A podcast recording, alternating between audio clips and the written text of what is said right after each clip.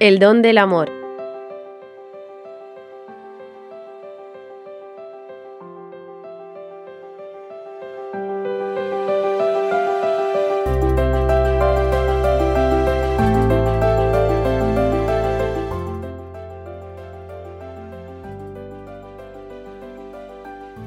Ciertamente sabemos muy bien por la enseñanza de la Iglesia, sobre todo del Concilio Vaticano II y de la Humane Vitae, la encíclica Humane Vitae, que las dimensiones de la unión conyugal son la dimensión esponsal, ¿eh? el significado unitivo, y la dimensión paternal o paterno-filial, significado procreativo. Pero en realidad, junto a esos dos significados, eh, sería conveniente postular un tercer significado, ¿eh? el significado filial.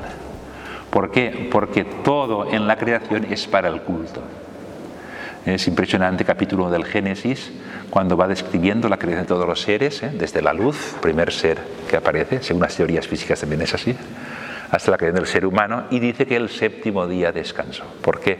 Porque toda la creación es para el culto divino, es para el sábado, es para el descanso, es para la gloria no podía ser menos con el cuerpo del hombre y de la mujer y con lo que es la sexualidad, ciertamente, es para el culto, son actos de culto. ¿Y quién? Eh? ¿Dónde aprendemos a, vivir esa Eucaristía en nuestra carne si no es en el Hijo amado?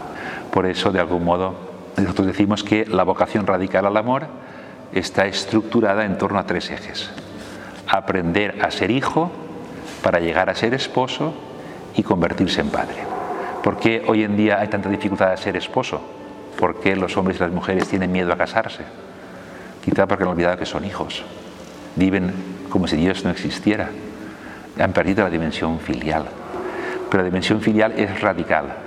En realidad la primera obligación que tenemos como seres humanos es aprender a ser hijos. Es decir, es aprender a reconocer que somos don, que hemos sido creados por un acto de amor, y para amar, que hemos sido creados por un acto de amor trinitario que nos invita a vivir en nuestro ser la Eucaristía, a ser Eucaristía completamente en cuerpo y alma. Esta es nuestra vocación radical.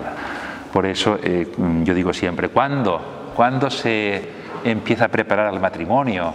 ¿Cuándo se empieza a preparar para la felicidad matrimonial? A los niños y a las niñas. Cuando se les enseña a rezar es fundamental que tengan vida interior, porque nunca podrá gozar del corazón del placer el que no sabe gozar del placer del corazón. Y existe el placer del corazón. ¿Dónde se descubre esto? Si no es en la vida interior, en la intimidad con Dios, en la oración.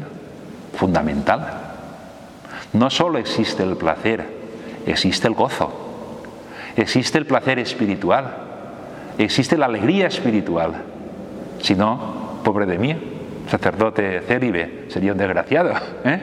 No lo soy, no me considero desgraciado. ¿Por qué? Porque ciertamente no solamente está la alegría de la donación en el matrimonio, sino está la alegría del amor, la alegría de la donación del corazón, que los célibes en la iglesia vivimos plenamente por nuestra vocación consagrada. ¿eh? Por eso es tan importante ¿eh? enseñar a los niños a gozar el placer del corazón para que después no tengan escrúpulos y puedan llegar en el matrimonio, por la pureza, a gozar el corazón del placer, porque ciertamente el placer sin corazón en realidad es poca cosa, prácticamente nada.